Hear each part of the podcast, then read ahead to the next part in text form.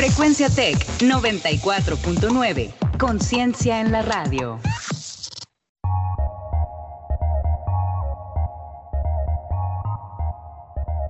En 30. En 30. En 30. En 30. En 30. En 30. En 30. En 30. En 30. Bienvenidos.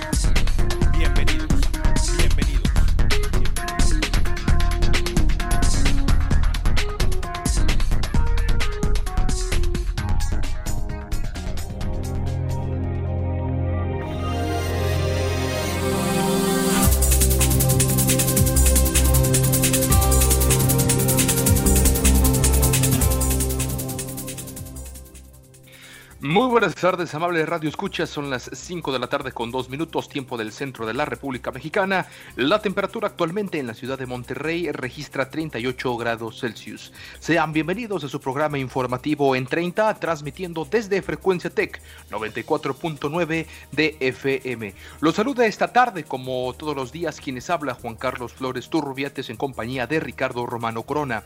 Hoy es martes, es 14 de julio. Acompáñenos en esta media hora de información que tenemos para todos ustedes. Y comenzamos, ya lo sabe, eh, saludando a Ricardo Romano. ¿Cómo está Ricardo? Buenas tardes, bienvenido de nuevo. Hola Juan Carlos, aquí nos encontramos en un programa más de En 30, transmitiendo por www.frecuenciatech.com.mx y en nuestras redes sociales en Facebook como Frecuencia Tech 94.9 e Instagram arroba frecuencia-tech. Les recordamos nuestras cuentas de Twitter, la de Juan Carlos es arroba turrubiates93 y la de un servidor arroba rrc-romano. También un saludo a todas las personas que nos escuchan en Canadá, en Mauritania, en Francia, Alemania, Estados Unidos e Irlanda, donde diariamente nos sintonizan a través de sus plataformas Spotify, Anchor FM, Breaker, Google Podcast, Pocket Cast y Radio Public. Un día como hoy se celebra el Día Nacional de Francia, que más adelante les daremos más detalles, pero también un día como hoy en 1948 en Roma, en Italia, Palmiro Togliatti, líder del Partido Comunista Italiano, es tiroteado y herido cerca del Parlamento italiano. Y bueno, en información que les vamos a presentar el, de, el día de hoy, aprueban nueva ley de Liste León, niega AMLO el recorte a fondo para alerta de género, retira a Estados Unidos restricciones de visas de estudiante y en Desde las Gradas les hablaremos de la nueva copa que arranca justo ahora allá en el estadio No Camp en, el, en León, la Copa Telcel COVID-19 2020. Y ahora sí, vamos con información en corto. En corto. Las noticias locales. Las noticias locales. Las noticias locales. En corto. Noticias locales. Y empezamos, por supuesto, con la información del ámbito local aquí en la sección en corto. Y tal como lo adelantaba Ricardo en los titulares, aprobaron la nueva ley ya del Isteleón con 33 votos a favor. Y luego de más de tres horas de lectura y de debate en lo general, el Congreso local aprobó la nueva ley del Isteleón. En contra de la nueva ley votaron Claudia Tapia, coordinadora de la bancada independiente progresista, y el diputado local de Morena, Luis Armando Torres. En abstención se pronunciaron cuatro de los diputados de Movimiento Ciudadano, Luis Donaldo Colosio, Mariela Saldívar, Horacio Tijerina y Arturo Bonifacio de la Garza. En, hace unos momentos, eh, antes de este espacio, estaban con la reserva de artículos para hacer ajustes en lo particular. Ya se habían aprobado ajustes en la fracción 4 del artículo 39 planteadas por la diputada local del Partido del Trabajo, María Guadalupe Rodríguez. Entonces ya no hay marcha atrás, ya se ha votado, hubieron pocos abstenciones, también muy pocos votos en contra, básicamente dos. Eh, afuera de las instalaciones del Congreso local hubo diversas manifestaciones por parte de, la sección 50 del sindicato de maestros, quienes eh, estaban eh, protestando, quienes se mantuvieron protestando desde temprano, desde muy temprano en la mañana antes de que el- este lugar, este congreso, el Palacio Legislativo abriera, pues ya estaban estos eh, maestros protestando para que se revisara, para que se eh, votara en contra para evitar a lo que ellos comentan un atropello, ya que recordemos que con esta ley del León, pues iban a poder disponer de los ahorros, iban a cobrar más cuotas y se iban a disponer para de los pensiones de los maestros de, del estado de Nuevo León, así la nueva ley del León que ya fue aprobada y ya nada más ah, hasta hace unos momentos pues estaba ya discutiendo y da los últimos detalles antes de su publicación definitiva. En más información del ámbito local, los propietarios de quintas que organizan eventos con más de 10 personas serán multados con hasta 40 mil pesos por el municipio de Escobedo. El municipio de Escobedo multará con esta cantidad de dinero a los dueños de quintas que organicen estos eventos. La alcaldesa Clara Luz Flores informó que dentro de las nuevas acciones contra el COVID-19 se encuentran estas sanciones económicas que serían la última instancia que se tomaría contra aquellos que no acaten las recomendaciones. Pues sí, está la discusión en cuanto a las fiestas privadas, en cuanto a las fiestas, bueno, en este caso de las quintas allá en Escobedo. También se une a la campaña de denuncias del alcalde San Petrino Miguel Treviño, que hace la invitación a que los vecinos denuncien a sus propios vecinos ruidosos que tienen muchas fiestas con muchas personas para poderles llamar la atención pues una cosa es que se denuncie, otra cosa es que las denuncias procedan y que vaya también la autoridad, que son dos cosas completamente distintas. Eh, bueno, en más información también tenemos para ustedes que inició ya la construcción de la explanada cultural en el antiguo Palacio Federal, que se convertirá en el próximo Laboratorio Cultural Ciudadano y Explanada Cultural como parte del rescate de espacios por parte del Consejo para la Cultura y las Artes. Junto a la Secretaria de Infraestructura se planea remodelar tanto interna como externamente este antiguo palacio sin modificar su apariencia. La obra que inició hoy se prevé que termine el 25 de septiembre de este mismo año. En estas obras invertirá un total de 108 millones de pesos, de los cuales 24.7 son para equipamiento y 83.4 millones para la obra. Y finalmente, en materia local, la Suprema Corte de Justicia de la Nación podría definir el día de mañana, sí, mañana miércoles, si el Congreso de Nuevo León puede o no sancionar al gobernador Jaime Rodríguez por el desvío de recursos para recabar firmas. Durante el 2018, el gobernador del estado llevó a cabo la recolección de firmas, uno de los requisitos para contender por la presidencia de manera independiente. Sin embargo, se registró un desvío de recursos para recolectar las firmas en horario laboral y con recursos del gobierno del estado de Nuevo León, mismo por el cual el Tribunal Electoral del Poder Judicial de la Federación dictó que fuera el Congreso quien sancionara dichas acciones. La primera sala del máximo tribunal agendó para el día de mañana el análisis de la impugnación interpuesta por el gobernador Jaime Rodríguez, donde rechaza que sea el Congreso local el encargado de aplicarle una sanción, pues así las cosas en el ámbito local. Mañana puede ser un día también importante para el futuro del estado y también para la imagen, por supuesto, de el gobernador Jaime Rodríguez Calderón, que si bien sigue estando dentro de los peores calificados, ya había aumentado algunos puntos según las más recientes encuestas, sobre todo la de consulta Mitowski, la encuesta de casa. Vámonos rápido al reporte COVID en la entidad. El día de hoy la Secretaría de Salud Estatal informó que 1.323 personas permanecen hospitalizadas en Nuevo León, que representa el 73%, lo repito nuevamente para que lo escuche usted, el 73% de ocupación hospitalaria, con lo que el indicador alcanzó el riesgo máximo en la entidad. Quiere decir que volvimos nuevamente a estar en riesgo máximo después de dos semanas o menos de dos semanas, aproximadamente 10 días fueron los que transcurrieron para que volviéramos a estar en riesgo máximo. Y, y logramos rebasar eh, el riesgo máximo anterior que fue el 71%, ahora con 73%. Consuelo Treviño, subsecretario de Prevención y Control de Enfermedades de la Secretaría de Salud Estatal, informó que del total de pacientes hospitalizados, 771 ya fueron confirmados con el virus, mientras que 552 se mantienen como casos sospechosos. La doctora detalló que en el último día se registraron 735 casos confirmados y 19 con lo que el estado ya llegó a 20.000 722 contagios y 654 decesos por el virus. La funcionaria agregó que 12.211 pacientes han sido dados de alta. Así los números seguimos en riesgo máximo o más bien volvimos al riesgo máximo Y aquí la cuestión, como lo dijo el subsecretario de Prevención y Salud, Hugo López Gatel, no es la responsabilidad que caiga en una sola persona. Aquí todos cada uno de nosotros, instituciones a nivel federal, a nivel estatal, a nivel local, a nivel municipal y por supuesto cada uno de nosotros como vecinos somos corresponsables, somos responsables de esta situación. Así que ya lo sabe, mm, si en la medida de lo posible no salga de casa y si tiene que salir, extreme las precauciones, la medida de sana distancia, el lavado de manos, el uso de gel antibacterial y sobre todo también el uso de la mascarilla y del, o del cubrebocas. Y también sabemos que eh, es un tema que ya lo hemos estado eh, tocando, el tema del déficit de personal de enfermería. Y por eso el sistema Tech Salud tiene la siguiente invitación para todas las personas que tengan alguna licenciatura o alguna carrera o experiencia en enfermería. Adelante, Ricardo.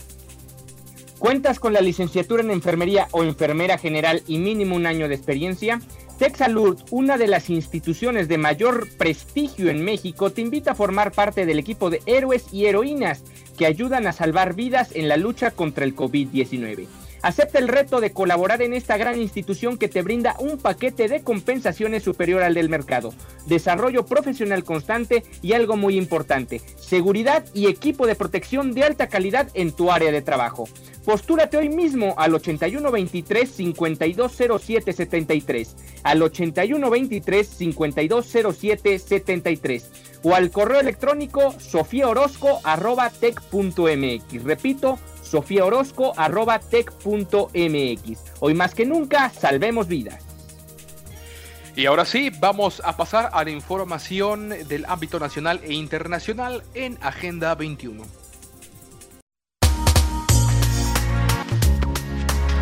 Agenda 21. Actualidad global.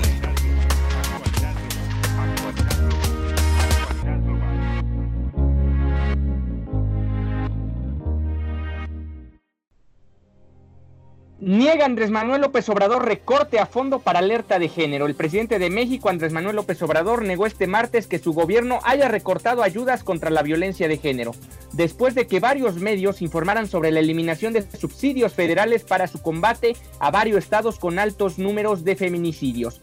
Nosotros no tenemos ningún ajuste en el programa federal para lo que tiene que ver con la defensa de los derechos humanos, adujo en la conferencia matutina el mandatario, que ha, ha cometido a numerosos recortes en el gasto público para cumplir con su plan de austeridad republicana. Esta semana varios medios hicieron eco de la eliminación en su totalidad en ocho estados del presupuesto federal asignado para la alerta de violencia de género contra las mujeres un mecanismo de protección de los derechos humanos de las mujeres único en el mundo, según el propio gobierno, para frenar los feminicidios. Entre los territorios que han visto canceladas sus atribuciones, siempre según los reportes de la prensa, están entre los 6 de enero a mayo, han registrado mayores homicidios por razones de género. Se encuentra Estado de México con 47, Veracruz con 35, Nuevo León con 30, Ciudad de México con 29, Puebla con 28 y Jalisco con 22. También se canceló el presupuesto para esta alerta de violencia de género contra las mujeres en Nayarit y Zacatecas, además de reducciones parciales en Quintana Roo y Tlaxcala. El monto cancelado en ayudas asciende en total a 37 millones de pesos, un tercio de lo dispuesto en el presupuesto federal de 2020 para atender la violencia de género. Varias asociaciones civiles se han quedado públicamente por el ajuste presupuestario para combatir la violencia de género, una situación que se suma a la incertidumbre que planea sobre la financiación de otros organismos de derechos humanos como la Comisión Ejecutiva de Atención a Víctimas. Exigimos al Estado mantener el presupuesto de, este organismo, no al recorte, denunció en Twitter la Red Nacional de Refugios para Mujeres, junto a una petición de explicaciones a la Secretaría de Gobernación, encargada de los asuntos de derechos humanos. López Obrador, preguntado varias veces por el asunto en su conferencia matutina, insistió en que no hay disminución del presupuesto y aseguró que nunca se sabía que nunca se había protegido tanto a las mujeres de México como ahora. Nosotros pensamos que se avanza, que la gente que la gente tiene confianza en el gobierno, ya no es lo mismo que antes. Desde luego son problemas complejos, grandes, graves, graves problemas nacionales, pero los estamos enfrentando. Así puntualizó el mandatario. De enero a mayo de 2020 se registraron en México ya los mencionados 385 feminicidios, según el Sistema Nacional de Seguridad Pública, mientras que en 2019 los asesinatos por razón de género fueron 1012. En promedio, 10 mujeres son asesinadas en el país cada día. Pues ahí está la información con respecto a este tema que de alguna manera ha sido controversial, no solo ahora, sino a lo largo del tiempo, en los últimos meses. Y sí, sí requiere que se esclarezca más que nada cómo están siendo estos fondos en cada uno de los estados y sobre todo en aquellos donde ya se mencionó se encuentra la mayor, la mayor tasa de homicidios por razones de género en, el país. Exactamente, Ricardo. Y importante también eh, mencionar el, el, día de ayer donde eh, salió en diversos medios esta presunta disminución del presupuesto a nivel federal. Lo que se menciona o lo que se dice, aparte de que, bueno, que el presidente ya aclaró que no, que no es cierto, que, que no se ha disminuido ni un solo peso en este presupuesto. Lo interesante pues que al parecer en lo que se ha disminuido es eh, a, nivel estatal, más bien que los mismos estados podrían ser los que hayan eh, dejado de sostener, porque una parte es la federación y otra parte son los mismos estados.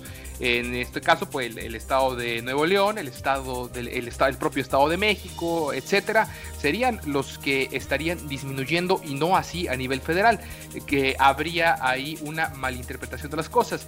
Eh, igual, esta mañana dos reporteras de Vice, de británicas, pues al parecer volaron, volaron desde, desde aquella isla, desde Gran Bretaña hasta México solamente para hacerles esa pregunta, eh, que rápidamente fue mm, pues contestada por el presidente. Habrá que indagar, por supuesto, habrá que investigar eh, de dónde se originó esta nota.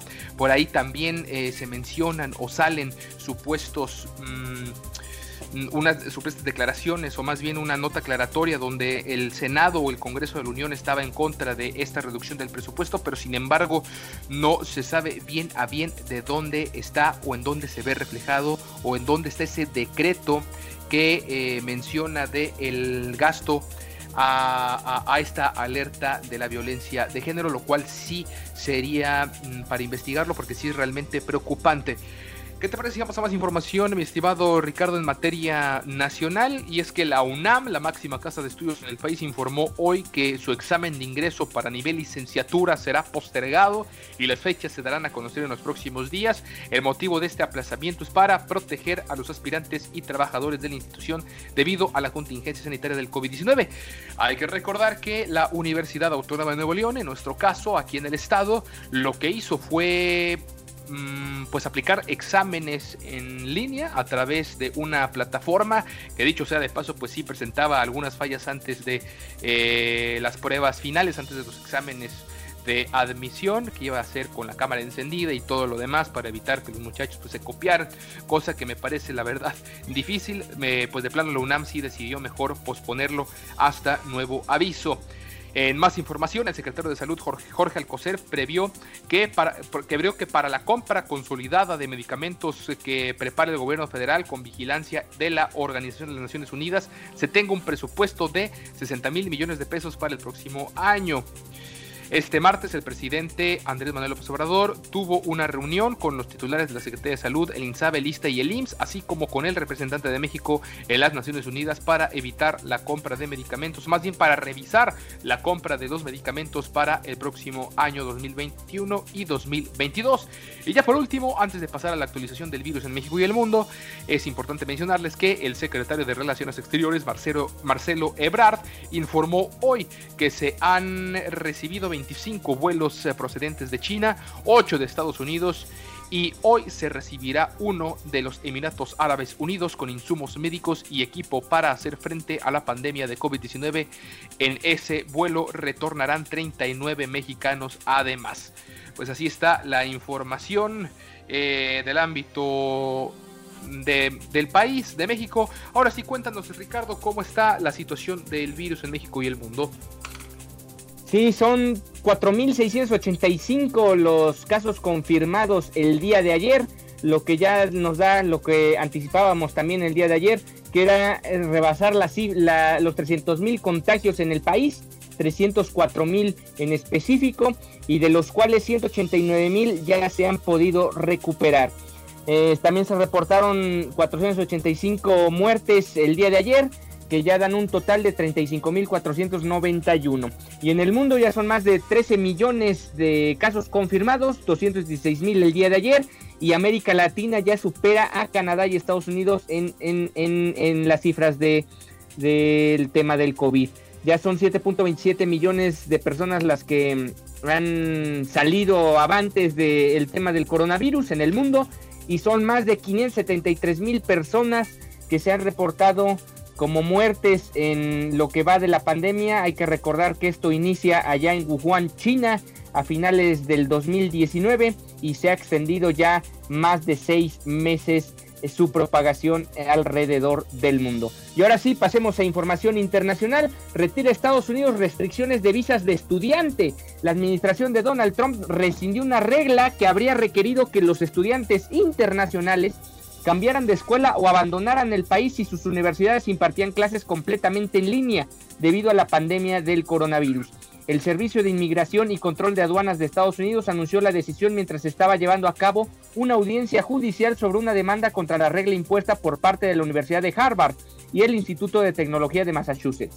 La norma habría obligado a algunas universidades a decidir entre mantener matriculados a sus alumnos o reabrir sus instalaciones. 18 fiscales de 17 entidades y el Distrito de Columbia también se unieron ayer a la administración de Trump, pues señalaron que no estaba bien justificada la prohibición ni se avisó con la antelación suficiente, con lo que violaría una ley de procedimientos administrativos. Se estima que cerca de un millón de un millón noventa y cinco mil un millón noventa y cinco mil estudiantes extranjeros se encuentran actualmente allá en Estados Unidos. Pues un tema que realmente es delicado porque deja contra la espada y la pared a más de un millón de, de personas como tal eh, y además en un país extranjero como acontece actualmente en Estados Unidos con este tipo de de insensateces digamos de alguna manera del presidente Donald Trump. Exactamente, eh, insensatez como tú lo mencionas, Ricardo, eh, una cantidad abismal de estudiantes que al final de cuentas, uno de los, aparte de las leyes que violaban, eh, otro de los motivos por los cuales decidieron darle marcha atrás a esta decisión fue el hecho que estos, este millón noventa mil estudiantes están matriculados, pagan no nada más las colegiaturas.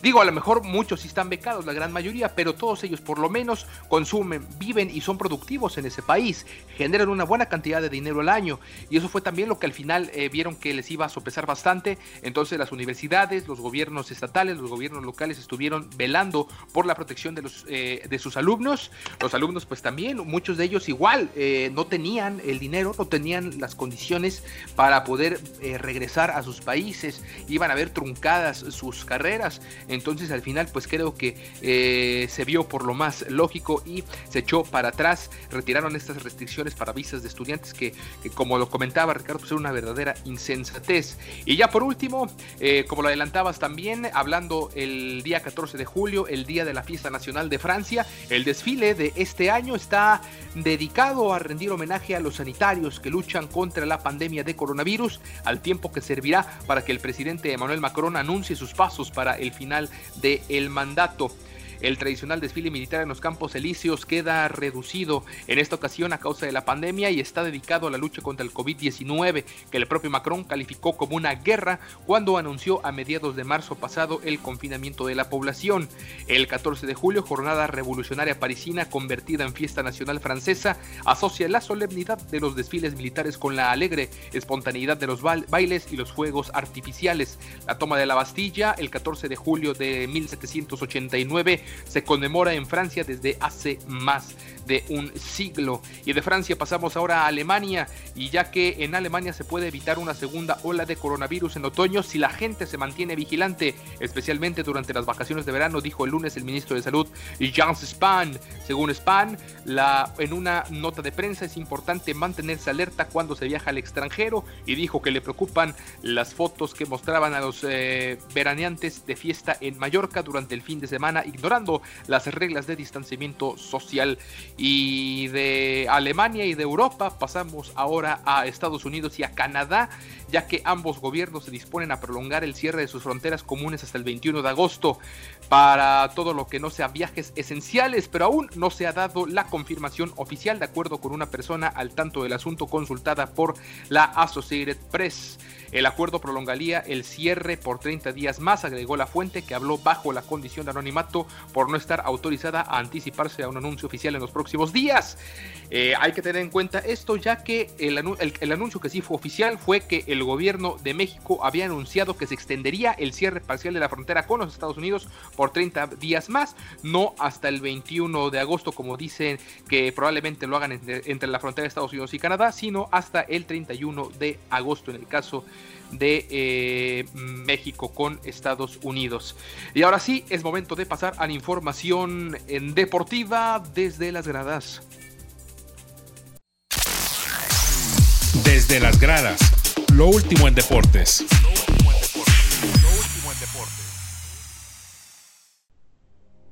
Nueva copa previo al arranque del Guardianes 2020, la Copa Telcel, el torneo amistoso en el que participan ya actualmente, ya inició el primer partido, León, Pachuca, Atlético de San Luis y FC Juárez, comienza este 14 de julio con todos los jugadores disponibles, sanos y libres de COVID según la liga y los propios clubes. Así es, según información proporcionada por los equipos participantes, sus planteles están libres de coronavirus en este momento, por lo que los técnicos podrán disponer de todos sus futbolistas y ver en qué condiciones se encuentran de cara al torneo Guardianes 2020. Los participantes estarán respaldados por todas las medidas de higiene que dispusieron las autoridades de salud, además de las implementadas por la Liga MX, a través del protocolo vigente para el próximo torneo. Los clubes participantes realizaron reservaciones en hoteles distintos. En ningún momento coincidirán hasta el partido en el estadio No Camp, sitio que estará habilitado y con los cuidados higiénicos necesarios para que cada equipo tenga su propio espacio, espacio de forma individual. Sobre todo porque ya se sabe, habrá doble cartelera en los días de partido. O sea, ahorita hay partido a las 5 de la tarde y más tarde se juega el otro duelo en un cuadrangular. Y ya nada más falta que el Puebla, los Cholos, Santos, Rayados, Querétaro, Necaxa y el equipo que me está faltando, el equipo de, sí, ya mencioné a los seis, pues hagan su propio torneo de, del camote a la frontera, no sé cómo le pueden llamar, para que ya los 18 equipos tengan equipo de fútbol en el torneo previo al Guardianes 2020. Exactamente, ya nada más falta que esos seis eh, pues organicen su propio torneo para que todos tengan un torneo previo al arranque de la liga que pues eh, sí puede hacer falta, digo, hemos visto cómo han evolucionado al menos en la Copa por México, cómo empezaron pues sí muy flojos y algunos duelos o ya los últimos que hemos visto no han estado tan mal salvo las eh, deshonrosas excepciones de Pumas y Toluca, pero sí hemos visto cómo han agarrado ritmo los planteles y los equipos. no importa si sean mil cambios, pero pues sí, no estaría mal volver a lo mejor en un futuro a estas eh, copas, pero que sí sean un poquito mejor organizadas, que sí haya a lo mejor algunas reglas preestablecidas ya eh, para no, para que no, no, no se vea o no se sienta que son torneos pues sacados de la manga, Ricardo. Sí, que no sea nada más como un beneficio económico para los, los, los, en este caso ya 12 clubes del fútbol mexicano y que encuentren una manera de que realmente se, se vuelva más competitivo y no tanto como partidos de entrenamiento como tal, que realmente lo único que le van a servir es a los propios entrenadores como digamos cabalmente lo ha utilizado el Tuca Ferretti y Siboldi con todo y que está jugando con el equipo completamente parchado. Y Ricardo, cuéntanos qué pasó con la comisión de árbitros, que hay un brote entre los silbantes mexicanos de COVID. Sí, informó la comisión de árbitros que tiene eh, siete casos positivos de COVID-19 luego de 145 pruebas realizadas. Todos los contagiados son asintomáticos. La semana anterior el organismo había informado de los primeros tres casos de coronavirus, dos de los cuales son Diego Montaño y Luis Enrique Santander, uno de, dos de los haces de la comisión que no tiene muchos, eh, dicho sea de paso, árbitros centrales de primera división. Ya estoy yo levantando la mano si es necesario para ir a arbitrar algún partido que sea de estos de la Copa COVID o todo lo que se les ocurra previo al arranque del Guardianes 2020. Y ya por último, el Real Madrid pidió a su afición no acudir a la fuente de las Cibeles. en cambio de que el próximo jueves se proclame campeón de liga. Eso, ah, vamos a ver cómo resulta esa situación porque los merengues emitieron un comunicado este martes para hacer conciencia entre sus socios y seguidores sobre la responsabilidad en el combate a la pandemia de COVID-19.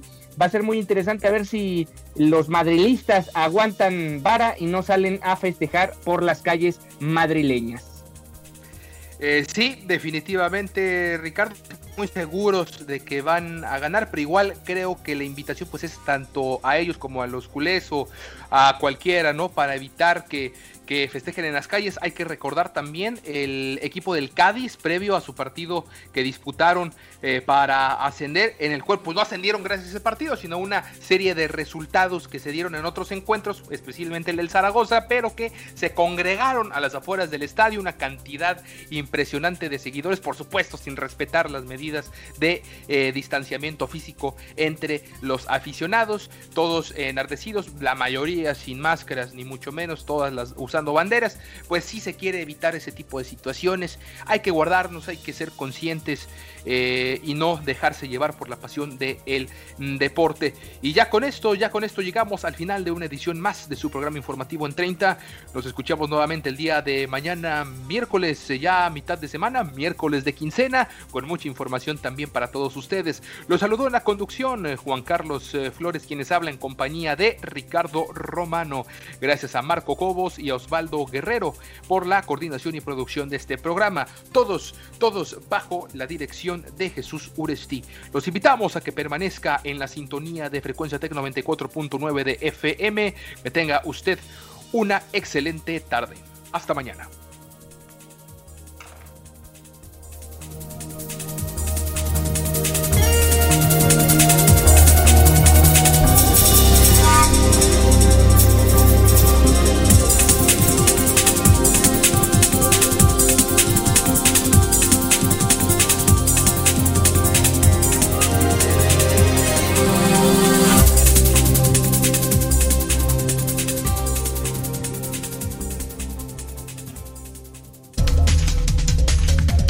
Fue En 30. En 30. Hasta la próxima.